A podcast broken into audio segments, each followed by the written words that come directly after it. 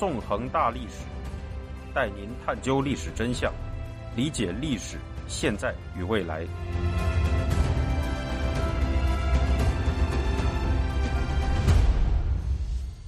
大家好，欢迎大家收听《纵横大历史》，我是主持人孙成。今天我们将进行香港历史系列节目的第十九讲“反抗不绝”。讲述二零零三至二零零八年间的香港历史及香港人在这一时期进行的连绵不绝的反抗。在上一讲中，我们讲述了港共政权在它建立之后头六年的统治。在这一时期，港共政权秉承他们中共主子的旨意，残民有术，腐朽无能。首任港共特首董建华则一味弄权，清洗异己。在这些因素的作用下，到二零零三年上半年。非典疫情在香港失去控制，香港失业率飙升。这时，香港人已经忍无可忍，只需点燃一根导火索，民众的怒火就将喷薄而出。很快，香港人的怒火就被点燃了，而那根引爆民愤的导火索，则是《基本法》第二十三条立法。去年七月一日，在臭名昭著的香港国安法落成之际，名声狼藉。被指涉嫌发动“七二幺”元朗恐袭的香港极端建制派立法会议员何君尧接受了中国环球时报的采访。在访谈中，何君尧向他的中共主子大肆请功领赏，表示他在去年二月就发动了就《基本法》第二十三条尽快立法的街头签名活动，并且已经征集到了两百三十万个签名。何君尧还说。他认为，现在让二十三条立法落地的时机已经非常成熟，建议以二零零三年的二十三条立法草案为基础，进行适当的调整，来适应全国人大常委会通过的港区国安立法。可笑的是，就连建制派自己的统计也在暗示，这个所谓的联署有巨大的水分，并不能反映真实民意。在去年三月中旬。与何君尧同为激进建制派的香港政研会主席邓德成曾公开表示，在联署开始后的二十天内，共征集到了一百万个二十三条立法网上签名，其中只有二十三万个来自香港。尽管邓德成也表示，签名者有不少来自海外，相信实际参与联署的香港人也更多，但这种苍白的解释。却欲盖弥彰的显示，激进建制派在此次联署中进行了大量造假。值得注意的是，让何君尧这一类中共、港共鹰犬十分在意的二十三条立法究竟是什么呢？要讲明白这个问题，我们就要从二零零三年的七一抗争开始说起了。在二零零三年上半年，香港民众因为港共傀儡政权的无能。正在失控的非典疫情下苦苦挣扎，然而这时的港共政府正在操作的头等大事，却是在秉承中共的旨意，加紧落实《基本法》第二十三条立法。这个《基本法》第二十三条究竟有怎样的魔力，能让中共和港共如此痴迷呢？这就要从这条法令的内容讲起了。香港基本法第二十三条规定，香港特别行政区。应自行立法，禁止任何叛国、分裂国家、煽动叛乱、颠覆中央人民政府及窃取国家机密的行为；禁止外国的政治性组织或团体在香港特别行政区进行政治活动；禁止香港特别行政区的政治性组织或团体与外国的政治性组织或团体建立联系。也就是说，这一条是在要求傀儡政权自行立法，为中共在香港镇压政治异议人士提供依据。从而彻底摧毁香港的公民自由。二零零二年六月二十六日，中国副总理钱其琛发表讲话，表示希望香港傀儡政权落实《基本法》第二十三条立法。领取了中共主子旨意的傀儡政权，就在这一年九月二十四日发出文件，提出将会推出一条国家安全法。到二零零二年底，傀儡政权提出将在二零零三年七月九日在立法会二读通过。国家安全立法条文条例，这样在非典疫情期间，傀儡政权就一方面漠视民众生命，一方面又在积极推行基本法第二十三条立法。面对傀儡政权的倒行逆施，香港民众从二零零二年秋天起开始组织起来，展开不断的反抗。二零零二年九月，多个民主派团体组成了著名的民间人权阵线，简称“民阵”，开始发动民众抗争。这年十二月十五日，在民阵的号召下，六万香港人走上街头，进行了首次反二十三条立法游行。到二零零三年六月，随着傀儡政权预定的二读通过二十三条立法之日，也就是七月九日的临近，包括《苹果日报》在内的多个民主派传媒开始号召民众上街。二零零三年七月一日是香港沦陷六周年的日子，这天下午两点。数以十万计的香港人携老扶幼，从四面八方聚集到了维多利亚公园。下午三点，愤怒的人群开始向政府总部进发，一路上发出了“反对念三，还政于民，董建华下台，好事自然来”的怒吼。下午四点，队伍的前锋抵达政府总部外，足足五个小时后，队伍的尾巴才抵达政府总部。在这光荣的一天。超过五十万香港人参加了这场抗争。第二天，《苹果日报》以“香港人万岁”为题发表通讯，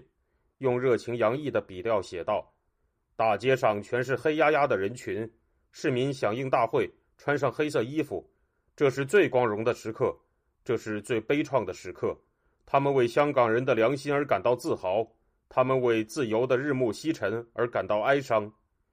七月九日。在傀儡政权预定二读通过二十三条立法的当天，又有五万名民众聚集在立法会一带，再次举行示威活动。在民众的压力下，港共傀儡政权以退为进，暂停了二十三条立法的进程。九月五日，董建华正式宣布撤回国家安全立法条文条例，香港人取得了这次抗争的胜利。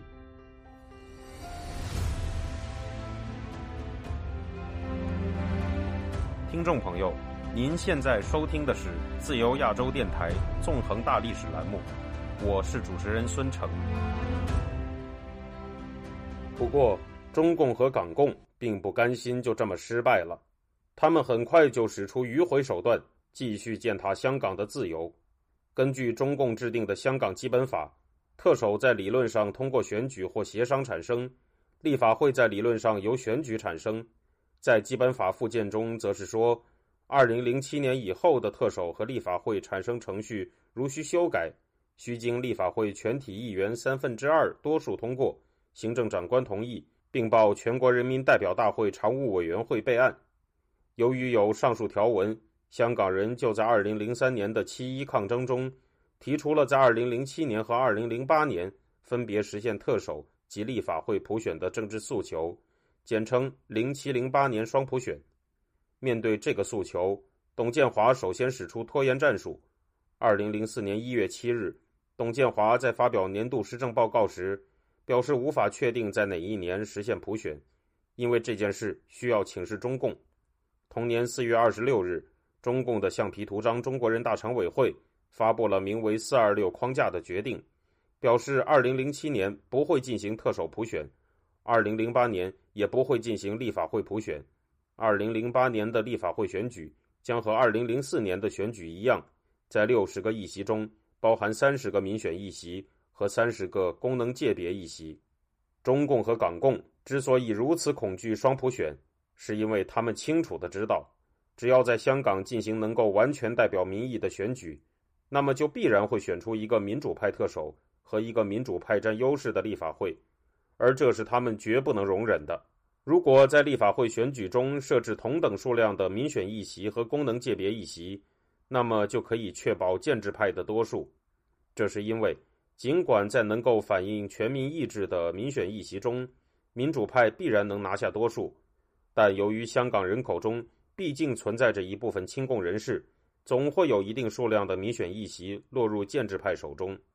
另一方面，由于功能界别的划分，早已被中共和港共调整成了最有利于他们的形式，建制派肯定能够斩获绝大多数功能界别议席。这样一来，民主派就几乎不可能变成议会多数了。二零零四年九月十二日，香港举行了第三届立法会选举，结果果然和中共与港共的阴险计划吻合，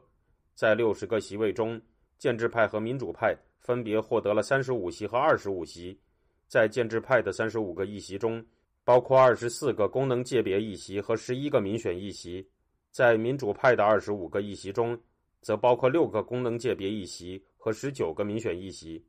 尽管如此，民主派在第三届立法会中的议席仍然比上一届要多了四个。民主派在议会中获得了比此前更大的发言权。在议会里，董建华因此面临着更大的政治压力。事实上，出身于亲共工商界群体的董建华在施政期间，曾多次被人指出存在着官商勾结和利益输送的行为。二零零五年一月十三日，董建华因此在立法会施政答问大会上遭遇了民主派议员的广泛质疑，在会上甚至有民主派议员呼喊口号进行示威，并被保安带离会场。另一方面，中共也已经对董建华逐渐失去了耐心，认为董建华过于无能。二零零四年十二月二十日，在一次举行于澳门的活动中，到场的中共第四代头目胡锦涛曾亲口表示，希望港共官员认真回顾香港回归七年来所走过的历程，总结经验，查找不足，不断提高施政能力和管制水平。这样，在内外的压力下，董建华就在二零零五年三月十日的记者会上公开表示，自己已经以身体不适的原因。向中共中央提出辞呈，两天后，中共批准了董建华的辞呈，董建华的时代结束了。在董建华之后出任特首的是出身于英治时代政务官员群体的政务司司长曾荫权。此时，由于中共在第四代头目胡锦涛的主政下，正实行着一种带着相对宽松假象的韬光养晦政策，试图由此为中国的发展带来一个没有那么敌对的国际环境。因此，中共对与民主派关系稍好的曾荫权进行了支持。二零零五年六月，在获得了八百人的选举委员会中七百一十四人的提名和支持的情况下，曾荫权在这个月的十六号自动当选，成为了港共政权的第二任特首，开启了时间跨度为二零零五至二零一二年的曾荫权时代。客观的来说，出身于英治时期公务员团队的曾荫权与董建华相比，在施政上要稍有章法。曾荫权政府在他统治香港的头三年里，也确实有着比乌烟瘴气的董建华时代稍显良好的励志。然而，这当然完全不能改变港共政权听命于中共、残民以逞的傀儡本质。二零零六年底，一场中国特色的强拆在香港发生，引发了香港人民的再次反抗。这次反抗的起因在于两处相距不远的历史建筑，也就是天星码头和皇后码头。天星码头坐落在港岛中环，是英治时代香港历史的活化石，曾经见证了香港民众在一九六六年进行的天星小轮加价抗议，也是无数市民多年来进行通勤的重要设施。至于天星码头附近的皇后码头，乃是此前历任港督就职时的登陆之处。二零零六年十一月十九日，为了保住香港的本土历史与记忆，一批民众自发的前往天星码头静坐，从而拉开了天星皇后码头抗争的序幕。十二月十二日，由于得知政府无视民意，即将派工人强行拆除码头，一批市民对天星码头进行了第一次占领行动。十三日，港共当局冷酷的派出警察展开清场行动，逮捕了一名抗争者。十四日。一批抗争者发起第二次占领行动，而港共的回应则是在十五日凌晨派出警察进行第二次清场，逮捕了十三名抗争者。这样，天星码头没有逃脱被强拆的命运。在这之后，抗争者们并没有放弃战斗，他们转往皇后码头，与港共政府进行了长期对峙。港共政府则在二零零七年八月一日又一次派出警察，对皇后码头中留守的绝食抗争者进行了清场。到二零零八年三月，皇后码头被港共当局彻底拆毁。这次抗争虽然在表面上失败了，但它却预示了此后更大规模的香港本土抗争风潮。而就在港共政权拆除皇后码头之时，香港迎来了好似平淡无奇，却又在历史中至关重要的二零零八年。